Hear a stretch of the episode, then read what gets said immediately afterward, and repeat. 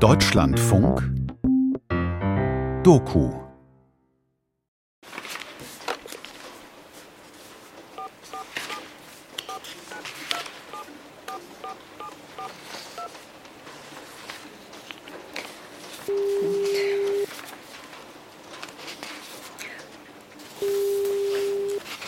Grüß euch, hier ist Preisig. Ich möchte gerne eine Freitodbegleitung melden in Liestel. Preisig mit P Peter. Erika.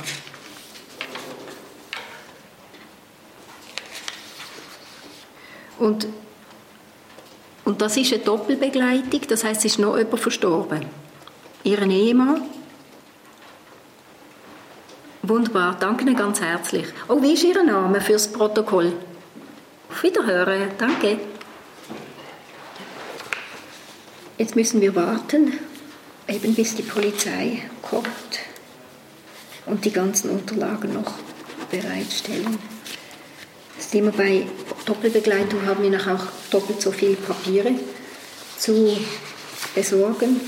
Muss man schauen, dass immer alles richtig, richtig äh, gemacht ist, richtig funktioniert. Gut, also ich gehe das, die, die Dinge kopieren, damit das dann bereit ist, wenn die Behörde kommt.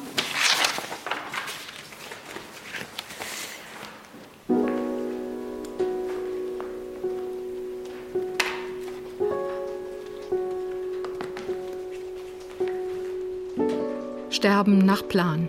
Protokoll einer letzten Reise. Ein Feature von Stefanie Müller-Frank.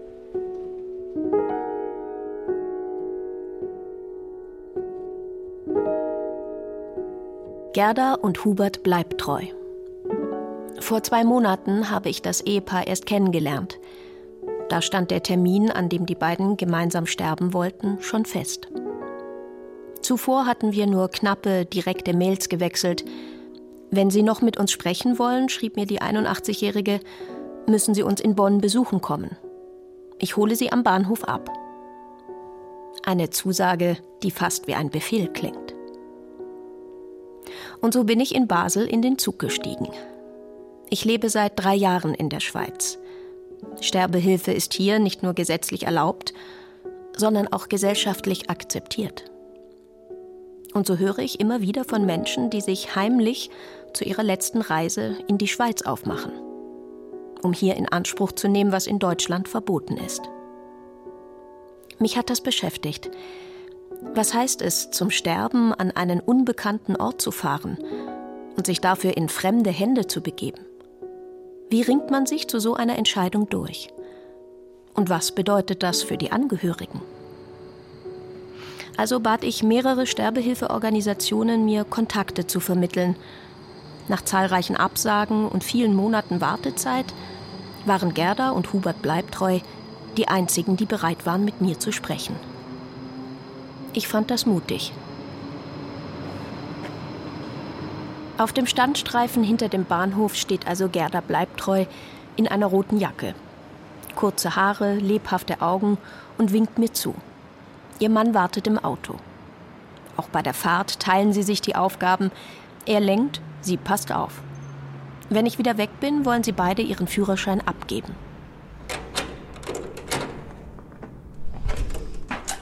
Vor der Wohnungstür steht ein Rollator. Ungenutzt.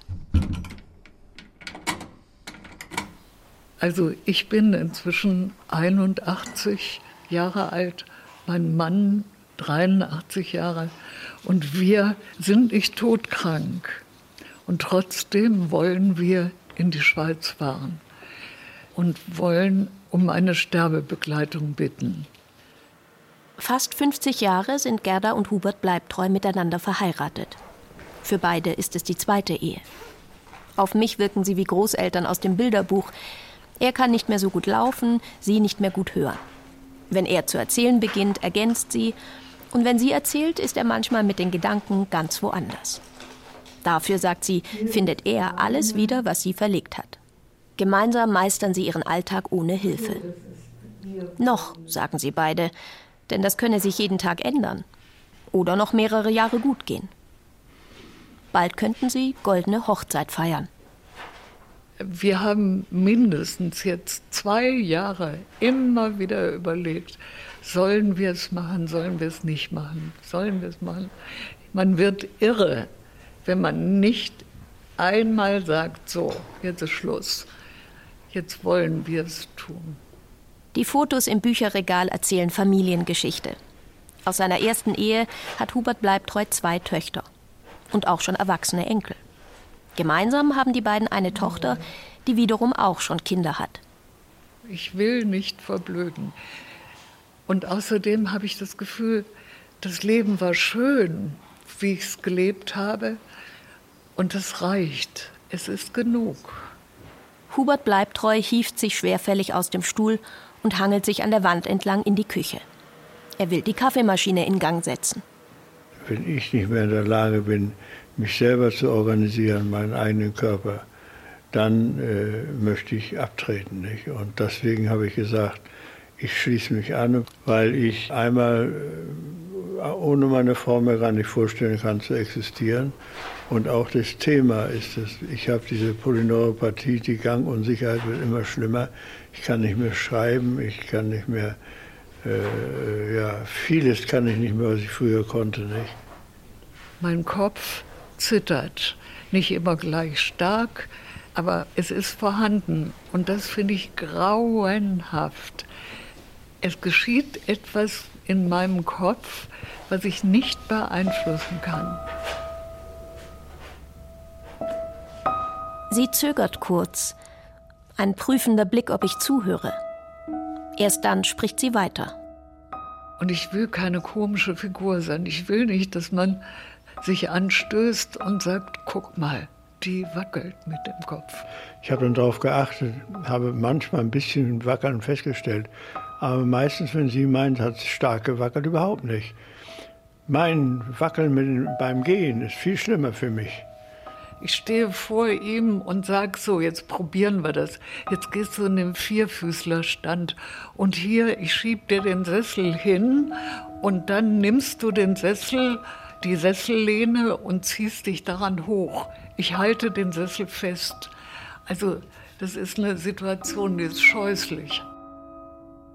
Keiner von beiden leidet unter einer lebensbedrohlichen Krankheit, unter unerträglichen Schmerzen. Gemeinsam sterben bedeutet für sie, sie wollen den Moment nicht verpassen, in dem sie beide noch sterben dürfen.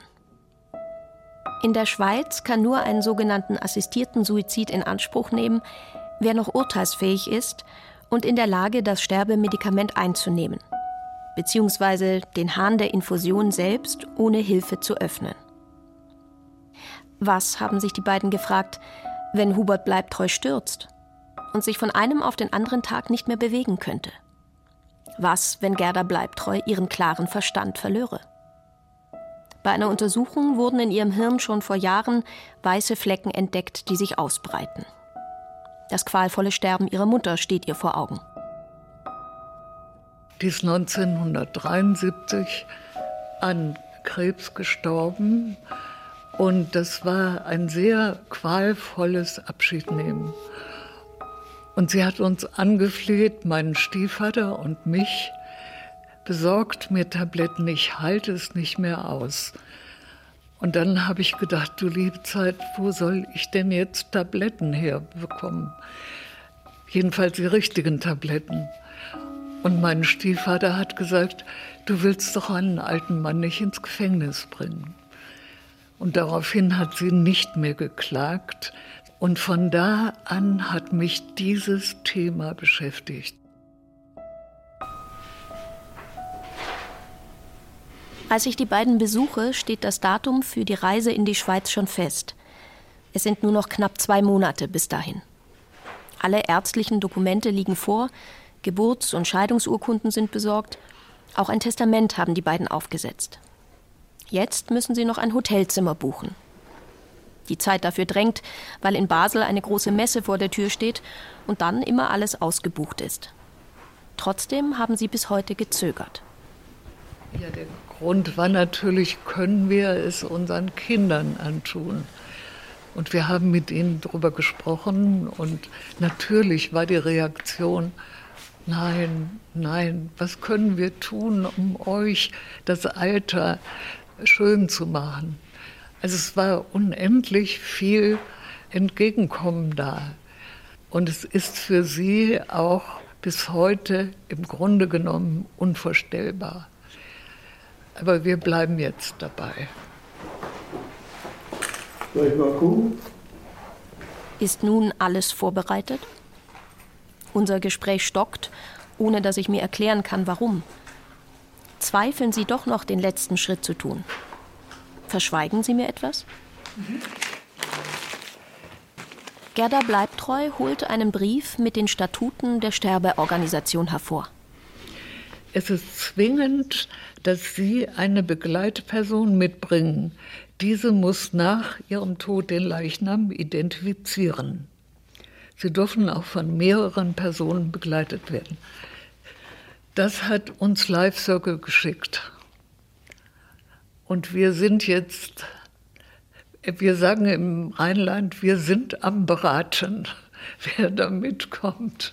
Ob meine Tochter nun wirklich mitkommt, weiß ich nicht. Unsere Tochter. Sie sind entschlossen, ihrem Leben ein Ende zu setzen. Jetzt fehlt ihnen noch jemand, der nach ihrem Tod ihre Leichen identifiziert. Die Staatsanwaltschaft in der Schweiz verlangt das. Ihre Tochter zögert mitzukommen. Dem Pfarrer verbietet der Glaube, einen Selbstmord zu begleiten. In der Nachbarschaft und im Freundeskreis soll niemand davon wissen. Also bitten sie mich, eine Fremde, ihren Tod zu bezeugen. Würden Sie uns identifizieren? Würden Sie das tun? Sie kennen ja jetzt uns. Auf einen Schlag stehe ich vor einer schweren Entscheidung.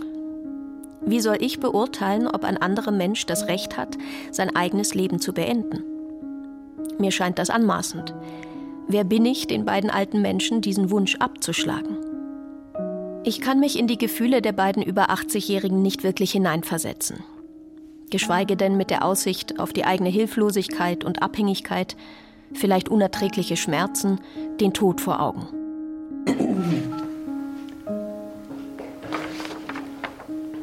Ja, guten Tag, guten Tag, Frau Dr. Preisig. Ähm, wir haben, ja, und zwar äh, wäre es Ihnen recht, wenn Frau Müller-Frank mitkäme am 16.06. und äh, um uns zu identifizieren. Wäre Ihnen recht? Ja, eventuell kommt auch noch unsere Tochter mit, aber, aber das äh, ist noch etwas unklar. Auf jeden Fall, wir haben die Zimmer reservieren lassen in diesem Hotel da in Liestal. Da, ja, und äh, da werden wir, mein Mann und ich, äh, und wahrscheinlich auch unsere Tochter am 14.06 auftauchen. Ja, ja, es ist gut. Ich danke Ihnen herzlich und äh, auf ein gutes Wiedersehen. Die Rechtslage ist sehr klar. Die Staatsanwaltschaft ist verpflichtet, jeden außergewöhnlichen Todesfall zu untersuchen und auch ein Suizid ist ein außergewöhnlicher Todesfall. Also wenn wir Kenntnis von einer toten Person erhalten, dann rücken wir raus, wir gehen vor Ort und klären ab, wie ist diese Person zu Tode gekommen, weil äh, das Wichtigste für uns ist zu wissen, liegt ein Verbrechen vor und darum wird jeder außergewöhnliche Todesfall automatisch zwingend abgeklärt. In Basel habe ich einen Termin bei der Staatsanwaltschaft vereinbart. Assistierter Suizid, Beihilfe zur Selbsttötung, Tötung auf Verlangen. Ich muss wissen, was genau strafbar ist und was nicht. Peter Gill sortiert für mich die Begriffe. Er ist Kriminalkommissar und Sprecher der Staatsanwaltschaft. Eine Tötung auf Verlangen, also jemanden auf seinen Wunsch hin umzubringen, ist auch in der Schweiz strafbar. Nicht strafbar dagegen ist es, jemanden das Medikament nur bereitzustellen, solange kein egoistisches Motiv vorliegt. Und ob man auch tatsächlich nicht nachgeholfen hat, das untersucht dann die Kriminalpolizei? Die Polizei schickt dann eine Patrouille vor Ort und dann wird der Rechtsmediziner aufgeboten durch uns. Das heißt, es wird eine Legalinspektion gemacht. Man schaut, wie ist die Person zu Tode gekommen. Und dann, äh, wenn Zweifel über die Todesart besteht, dann entscheidet der Staatsanwalt, ob eine Obduktion angeordnet wird. Und dann wird dann der Tote, die Leiche beschlagnahmt und das Institut für Rechtsmedizin führt dann in unserem Auftrag eine Obduktion durch. Um sich rechtlich abzusichern, hält Erika Preisig jeden Suizid, bei dem sie assistiert, für die Behörden auf einem Video fest. Sie ist Hausärztin im Umland von Basel und hat vor vier Jahren eine Sterbehilfeorganisation gegründet, die auch Ausländer in den Tod begleitet. Eternal Spirit ist die einzige Organisation, die den freien Willen des Betroffenen und die eigenhändige Zufuhr des Medikamentes filmisch festhält. Das heißt, wenn jemand sterben will, machen wir einen kurzen Film für die Behörden. Wir fragen den Patienten, wie ist Ihr Name, wann sind Sie geboren worden, warum sind Sie hierher gekommen, wissen Sie, was passiert, wenn Sie diese Infusion aufmachen und wir filmen, wie er mit seiner Hand diese Infusion aufmacht, wie sie zu laufen beginnt. Vier Sterbehilfeorganisationen gibt es in der Schweiz. Am bekanntesten ist Exit, ein Verein mit über 100.000 Mitgliedern. Beitreten kann jedoch nur, wer einen Schweizer Wohnsitz hat. Die anderen drei Organisationen Dignitas, Ex International und Eternal Spirit begleiten auch Ausländer in den Tod. Going to Switzerland hat sich in Großbritannien längst als Euphemismus für begleiteten Suizid eingebürgert. Aber auch viele Franzosen, Italiener und Deutsche reisen zum Sterben in die Schweiz. Weil dafür viel Geld verlangt wird und die Sterbehilfeorganisationen nicht staatlich kontrolliert werden, stehen sie im Verdacht, ein Geschäft mit dem Tod zu machen. Die Presse schreibt auf der ganzen Welt, Frau Preisig, Eternal Spirit begleitet gesunde Leute in den Freitod. Das hat auch die Staatsanwaltschaft Basel alarmiert. Eine Schweizer Zeitung hat den Vorwurf erhoben, dass hier sich jemand bereichert, dass die Kosten intransparent sind, dass man mit sterbewilligen Menschen ein Geschäft macht.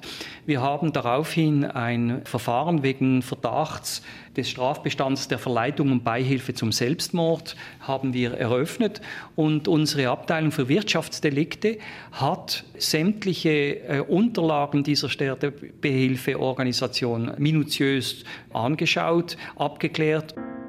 Die hat unseren Buchhalter und unseren Anwalt im Stiftungsrat vorgeladen und die waren zweimal vier Stunden auf der Staatsanwaltschaft, haben die Bücher alle vorgelegt. Bis November 2015 hatten die Bleibtreus gehofft, dass sie eines Tages zu Hause sterben dürfen. Dann aber lehnte der Deutsche Bundestag eine Gesetzesänderung ab. Geschäftsmäßige Sterbehilfe steht in Deutschland unter Strafe. Dem Ehepaar blieb nur der Weg in die Schweiz. Der neue Paragraph 217 bedeutet, zwei betagte Menschen müssen zum Sterben in ein fremdes Land fahren, sich in die Hände einer Organisation begeben, die sie nicht kennen und der sie auf guten Glauben 20.000 Franken überwiesen haben. Sie kennen weder die Ärzte, die ihnen zum Tod verhelfen, noch den Ort, an dem sie sterben werden. Es gibt keinen TÜV für Sterbehilfe, kein Preisregister, keine staatliche Aufsicht. Auch für die Staatsanwaltschaft war das Neuland, erzählt mir Peter Gill. Was kostet die eigentliche Sterbebegleitung? Wie sind die Personalkosten? Was sind die Transportkosten? Äh, was sind die Beratungskosten? Was, was ist die ganze Administration? Da musste man auch schauen, wird, äh, was wird mit dem Geld gemacht? Bereichert sich allenfalls jemand von einer Organisation? Und das konnten wir ganz klar verneinen, also das haben wir überhaupt nicht festgestellt. Und wir haben dann das Verfahren mit einer Nichtanhandnahme eingestellt. Warum? Weil wir keinerlei äh, finanzielle Unregelmäßigkeiten Unregelmäßigkeiten feststellen konnten. 10.000 Franken kostet einen Ausländer der begleitete Freitod. Die Abklärung mit den Schweizer Ämtern, Sarg, Leichentransport und Kremation eingerechnet. Für Reisekosten und Hotel muss der Sterbewillige auch selbst aufkommen. Doch kann sich das jemand nicht leisten, übernimmt Eternal Spirit die Kosten. Bei fünf von 50 Freitodbegleitungen hat Erika Preisig im vergangenen Jahr auf die Bezahlung verzichtet, sagt sie. Auch in der Schweiz muss, wer noch zu gesund zum Sterben ist, selbst aktiv werden und einen harten Suizid riskieren. Nicht selten werden Fälle bekannt, in denen das mit großem Leid einhergeht. Jemand erst Tage später unter Schmerzen stirbt oder sogar überlebt. Bekannte erzählen mir von einem Schweizer Paar, das seit Jahrzehnten Mitglied im Verein Exit war. Trotzdem wurde ihnen keine Sterbehilfe gewährt, weil beide den internen Richtlinien nach noch zu gesund waren, um sterben zu dürfen. Altersmüde zu sein, ohne größere gesundheitliche Einschränkungen, reicht da offenbar nicht. Daraufhin nahm das Paar sich im Frühjahr ohne fremde Hilfe das Leben. Ich verabrede mich mit ihrem Sohn und verspreche ihm, seinen Namen nicht zu nennen. Die Staatsanwaltschaft hat ihre Ermittlungen noch nicht abgeschlossen. Wir treffen uns an einem Ort, wo niemand dem Gespräch zuhören kann. Die Detektive, also das war noch auf Polizeiebene, die haben recherchiert, also in Zusammenarbeit mit der Staatsanwaltschaft. Und der zuständige Polizist hat auch mit mir telefoniert und gesagt, sie hätten ein Problem, weil sie das Medikament nicht gefunden haben im Körper meines Vaters und seiner Partnerin. Er sagten sie, es hätte manipuliert werden können. Also sie hatten Zweifel, ja genau. Zweifel daran, ob sie das Gift tatsächlich selbst eingenommen haben. Oder ob sie vielleicht jemand beeinflusst oder gar nachgeholfen hat. Ob auch keiner der Söhne vielleicht ein Interesse am Tod des Vaters gehabt haben könnte. Er wäre in diesem Jahr 80 Jahre alt geworden. Mein Vater wusste schon länger, dass er eigentlich nie in einen pflegebedürftigen Zustand kommen wollte. Und das war mit ein Grund, dass er sich entschieden hat zu gehen. Und er konnte nicht mit Exit gehen oder nicht mit einer Sterbehilfeorganisation gehen, weil er nicht in engerem Sinn unheilbar krank war. Das Paar hatte das Gift auf sich allein gestellt einnehmen müssen. Das bringt nicht nur den Arzt in Gefahr, der das Rezept ausgestellt hatte. Die haben das Ganze in der Nacht gemacht. Irgendwie hat die Polizei davon erfahren, ist am Donnerstagnachmittag in die Wohnung gegangen und da lebte mein Vater noch. Er schlief, aber er war noch nicht gestorben.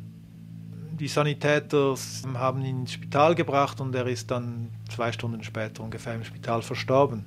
Aber das äh, wäre fast schiefgegangen. Wie das passieren konnte, ist ungeklärt. Das Rezept für Natriumpentobarbital wird bei einem begleiteten Suizid grundsätzlich auf 15 Gramm ausgestellt. Das ist eine sehr hohe Dosis. Eigentlich reichen schon 2 Gramm, um Atmung und Kreislauf lahmzulegen. Nur wenn es falsch verwendet wird, zieht sich der Prozess des Sterbens quälend lange hin. Aber auch wenn alles nach Plan läuft, dauert es in seltenen Fällen auch mal 24 Stunden, bis der Herzstillstand eintritt.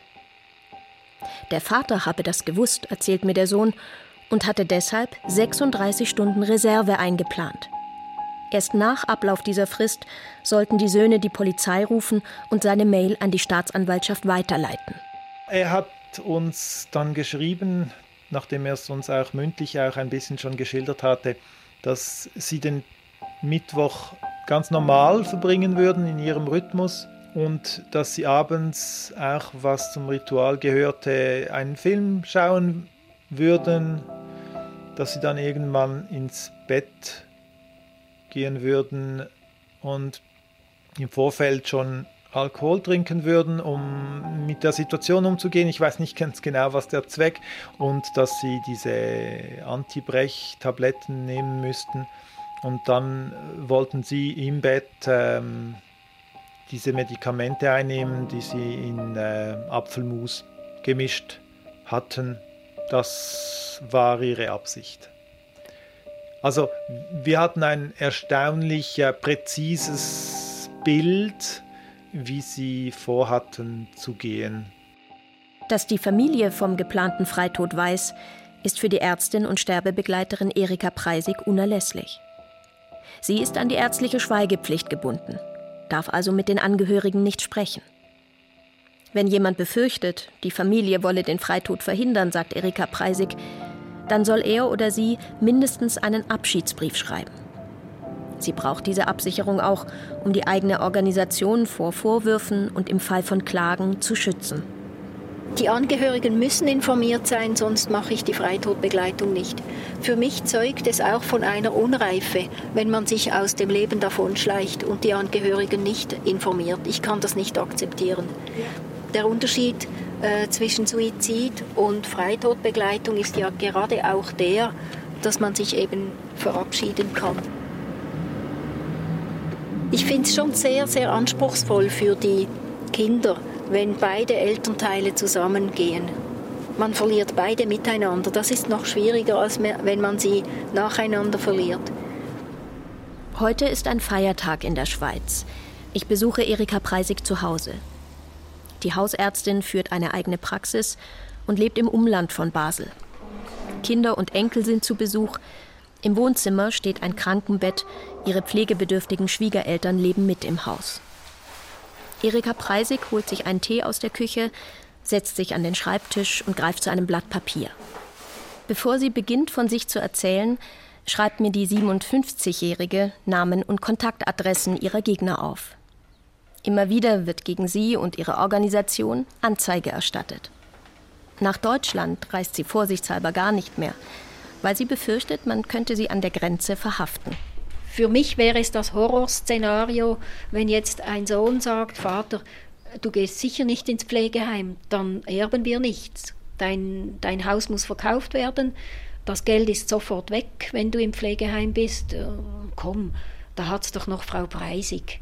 Das ist doch viel angenehmer. Du bist jetzt 80, was willst du da noch, oder?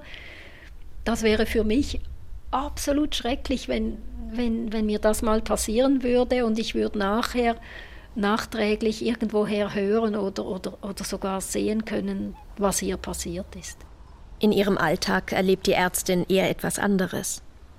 Dass Ehepartner oder Kinder versuchen, einen Suizid zu verhindern. Oder zumindest das Sterbedatum hinauszuzögern, indem sie sich weigern, mit in die Schweiz zu reisen. Die Ärztin versteht das aber sie hofft trotzdem immer, dass die Angehörigen doch noch den Wunsch zu sterben akzeptieren können und die Sterbewilligen bis zuletzt begleiten. Und tatsächlich, Gerda Bleibtreu schreibt mir, dass sich ihre gemeinsame Tochter entschieden hat, in die Schweiz mitzukommen. Ich bin erleichtert. Für die Familie Bleibtreu, aber auch für mich, dass ich ihre Leichen doch nicht identifizieren muss. Mehr erfahre ich aus der Mail nicht. Und mit mir persönlich sprechen will die Tochter da noch nicht.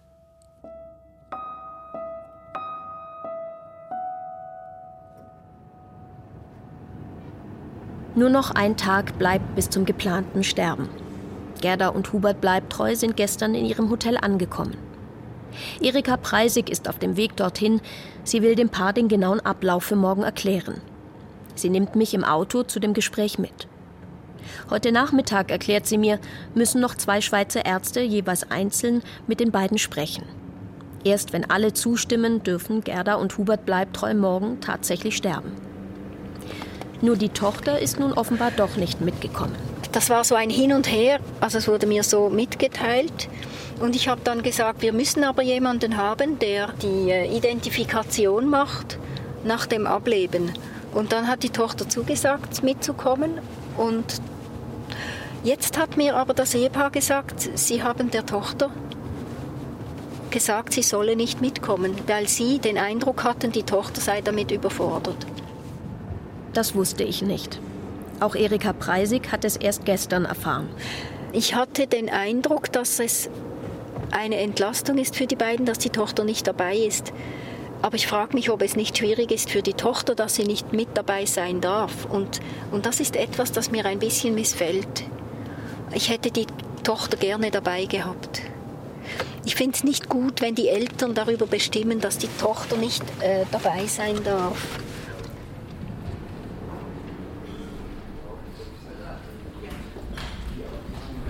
Gerda Bleibtreu sitzt kerzengerade auf einem Stuhl in der Hotellobby. Ihr Mann wartet auf dem Zimmer. Das Hotelpersonal soll nichts vom Grund ihrer Reise in die Schweiz erfahren. Also setzen wir uns in ihr Zimmer zwischen Bett und Kleiderschrank. Die beiden wirken auf mich ruhig und gefasst. Wir haben mit unserer Tochter Diskussionen gehabt. Sie wollte uns begleiten, dann wollte sie nicht, dann wollte sie wieder. Zuletzt haben wir gesagt, bitte fahr nicht mit uns. Das wird uns auch zu schwer. Sie haben ihrer Tochter die Entscheidung tatsächlich aus der Hand genommen. So nachvollziehbar das aus ihrer Sicht sein mag, ich stelle mir das für die Tochter schwierig vor. Ausgeschlossen zu sein von den letzten Stunden der Eltern. Ebenso wie für all die Freunde und Nachbarn, denen die beiden nichts gesagt haben. Es ist natürlich ein trauriges Gefühl mit den Menschen, mit denen man gerade umgeht, dass man das letzte Mal sieht und wir sagen ja nichts. Also für mich war das Gefühl, es ist eine schwere Zeit, aber da müssen wir durch. Also während der letzten 14 Tage hatte ich das Gefühl, es wird jetzt schwierig, weil unsere Freunde sich mit uns treffen wollten und auch getroffen haben. Und dann wurde gesprochen über ganz alltägliche Dinge. Es wurde über die Enkel gesprochen. Es wurde über die Schmerzen im Kniegelenk gesprochen. Also das normale Leben haben wir weitergeführt und gleichzeitig hatten wir andere Vorstellungen im Kopf. Und das kreuzte sich. Das war sehr, sehr schwierig. Also am liebsten hätten wir den anderen reinen Wein eingeschenkt, aber es wäre garantiert das Argument gekommen, aber wir helfen euch doch und ihr fallt uns nicht zur Last, auch wenn ihr krank werdet, todkrank werdet. Und dann kommt man in diese Verteidigungshaltung und das wollte ich nicht. Gehen ganz ohne Abschied? Ohne Erklärung? Ähm, ich lese mal gerade diesen Brief vor, den unsere Tochter verteilen wird an Freunde und Verwandte. Das ist ein kleines Stückchen Liebe Freunde, Verwandte und Nachbarn, einige von euch werden schockiert sein, wenn ihr diesen Brief liest. Einige werden sagen, es überrascht uns nicht. Sie haben oft genug davon gesprochen. Ja, so ist es. Wir sind nicht bereit, die Lasten, die uns das Alter schon jetzt aufbürdet, weiter zu tragen. Für uns ist es ein Geschenk, dass wir nach fast 49 Ehejahren gemeinsam einschlafen dürfen. Und dankbar sind wir, dass es uns die Gesetzgebung in der Schweiz ermöglicht, von einer Freitodbegleitung Gebrauch zu machen. Liebe Freunde, wir danken euch, dass wir ein Stück unseres Weges mit euch zusammen zurücklegen durften. Behaltet uns lieb, auch wenn ihr uns nicht ganz verstehen solltet. Ja. Wieder fällt mir auf, wie klar und entschlossen die Bleibtreus sind. Noch einen Tag vor dem geplanten Tod, kämpferisch, fast missionarisch. Diese Pflege, dieses Dahinsiechen, das wäre unmöglich. Ich bin autonom und ich will entscheiden, wann ich gehe. Und das lasse ich mir von keinem Arzt und keiner Kirche vorschreiben. Ich entscheide, ich will gehen. Und ich bin also dankbar, dass es hier in der Schweiz möglich ist. Erika Preisig macht sich noch ein paar Notizen, dann legt sie den Laptop zur Seite. Also wir werden morgen beiden eine Infusion stecken mit Kochsalzlösung, da passiert überhaupt nichts. Und ich sage das jedem, auch wenn ich nicht daran glaube, dass sie das nicht durchführen. Ich sage jedem, im Moment, wo wir die Infusion gesteckt haben und das Kochsalz läuft, kann man immer noch Nein sagen. Kann man immer noch sagen, jetzt macht es mir plötzlich Angst. Jetzt habe ich den Mut verloren, ich will wieder nach Hause gehen. Dann bauen wir alles ab, passiert nichts und sie gehen nach Hause. Die Bleibtreus nicken, schweigen. Wir werden dann, wenn die Infusion liegt und gut läuft, werden sie üben, das Ventil der Infusion aufzumachen selbst. Und wenn Sie das gut können, das ist ganz einfach, wenn Sie das gut können, machen wir das Ventil ganz zu, schütten das Medikament in den Beutel der Infusion und danach dürfen absolut nur Sie, jeder, seine Infusion noch berühren. Wir dürfen die Infusion nachher nicht mehr berühren. Das ist ganz wichtig, weil Sie bestimmen den Zeitpunkt und ob Sie das aufmachen oder nicht. Wer ist zuerst? Die Frau kommt zuerst dran.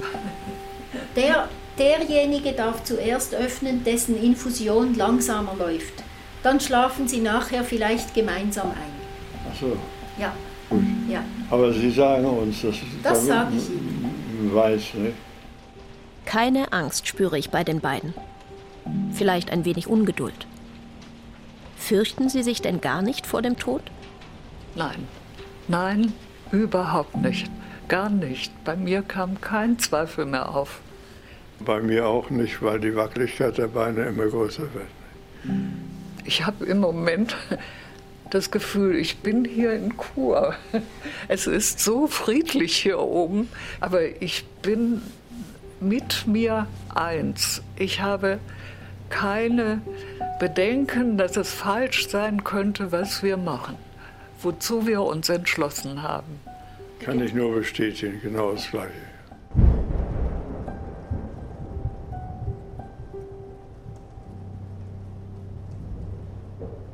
Am nächsten Morgen wache ich mit dem seltsamen Gefühl auf, zu spät dran zu sein. Dabei ist es noch nicht mal 7 Uhr früh. Um 10.15 Uhr bin ich mit Erika Preisig verabredet. Dann werden Gerda und Hubert Bleibtreu schon nicht mehr bei Bewusstsein sein. Vielleicht schon nicht mehr leben. Die Ärztin hatte mir erklärt, sie setze die Sterbebegleitungen bewusst so früh an, um sie den Arbeitszeiten der Behörden anzupassen. Ich bin froh, dass ich die Leichen der Bleibtreus doch nicht identifizieren muss. Im letzten Moment hat sich ihr Pfarrer dazu bereit erklärt, er will die beiden am Ende nicht im Stich lassen, obwohl er ihre Entscheidung nicht teilen kann.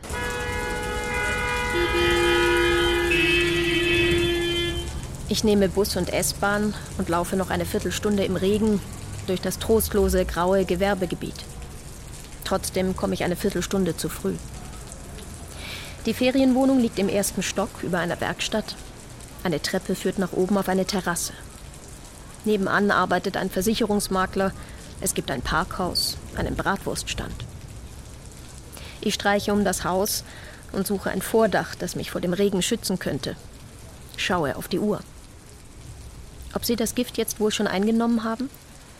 30 Sekunden dauert es, hat man mir gesagt, bis Natriumpentobarbital über die Infusion ins Blut gelangt ist und man einzuschlafen beginnt.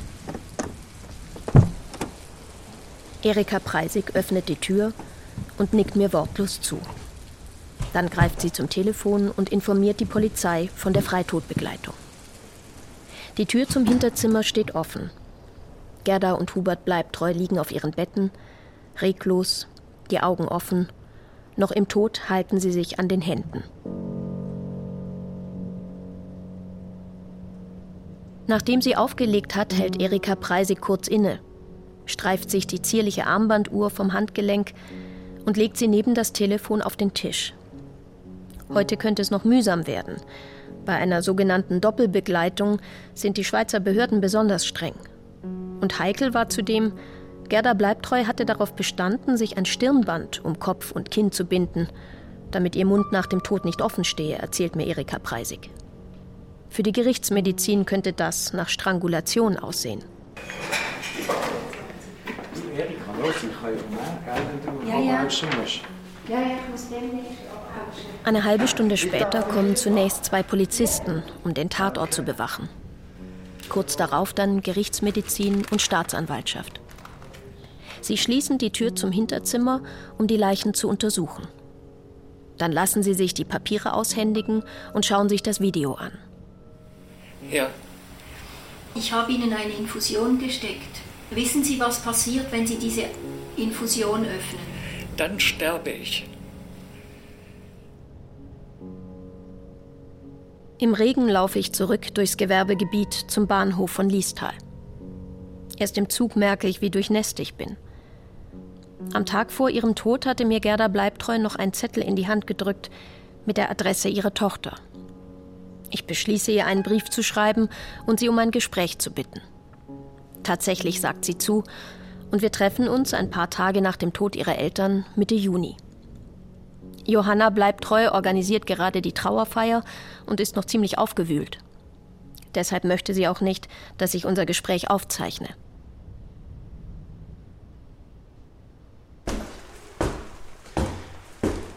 Ein halbes Jahr später aber ist sie bereit, nochmal mit mir zu sprechen. Diesmal darf ich auch aufnehmen. An einem Nachmittag im Advent besuche ich sie zu Hause. Ihre Töchter sitzen im Wohnzimmer bei den Hausaufgaben. Wir ziehen uns unter das Dach zurück. Johanna Bleibtreu wirkt erschöpft, angespannt. Sie bittet mich, für sich und ihre Eltern einen anderen Namen zu verwenden. Nicht, weil die etwas Unrechtes getan hätten, wozu man nicht öffentlich stehen könne, aber sie sei müde vom Erklären, sagt sie, und wolle nicht auch noch von Fremden auf das Thema angesprochen werden. Also ich habe nur ganz selten herzliches Beileid gehört. Also nur herzliches Beileid, einfach nur, es tut mir leid für dich. Sondern es kam eigentlich fast immer ja, mit großer Bestürzung haben wir erfahren und theoretisch wussten wir aber, warum denn schon jetzt? Also da spüre ich dann schon so einen Angriff auf meine Eltern. Das kann ich nicht zulassen. Es ärgert mich auch, dass so viele sich anmaßen, da irgendwie ein Urteil fällen zu können oder es bewerten zu dürfen. Das macht mich sauer. Sie selbst war ja auch dagegen. Trotzdem hat sie versucht, sich nicht in die Entscheidung ihrer Eltern einzumischen. Johanna Bleibtreu spricht kontrolliert, wägt ihre Worte genau ab. Dieser Spagat, der bei so einer Entscheidung entsteht, zwischen einerseits Respektieren des Wunsches des anderen und dadurch auf der anderen Seite ja auch das eigene Gefühl zurückstellen, ist ja schon so. Also natürlich wollte ich eigentlich nicht, dass sie sterben, obwohl ich verstanden habe, dass sie das wollen. Aus dem Spagat kommt man einfach nicht raus. Ich kann mir kaum vorstellen, dass sie nicht versucht hat, ihre Eltern doch noch umzustimmen. Doch, immer wieder. Immer wieder. Also das ist ja auch so ein bisschen so eine Sache von Tagesform, ne? wo man auch sagt, ja komm, guck doch mal und wer sitzt nicht alles im Rollstuhl? Ja, gibt es ja so viele Leute, die damit zurechtkommen. Macht es doch einfach, ja. Was ich im Nachhinein als absolut übergriffig empfinde, ja, jemandem sowas äh, reinreden zu wollen. Ich meine, muss jeder selber für, für sich wissen, was er ein unakzeptables oder ein akzeptables Leiden für sich findet.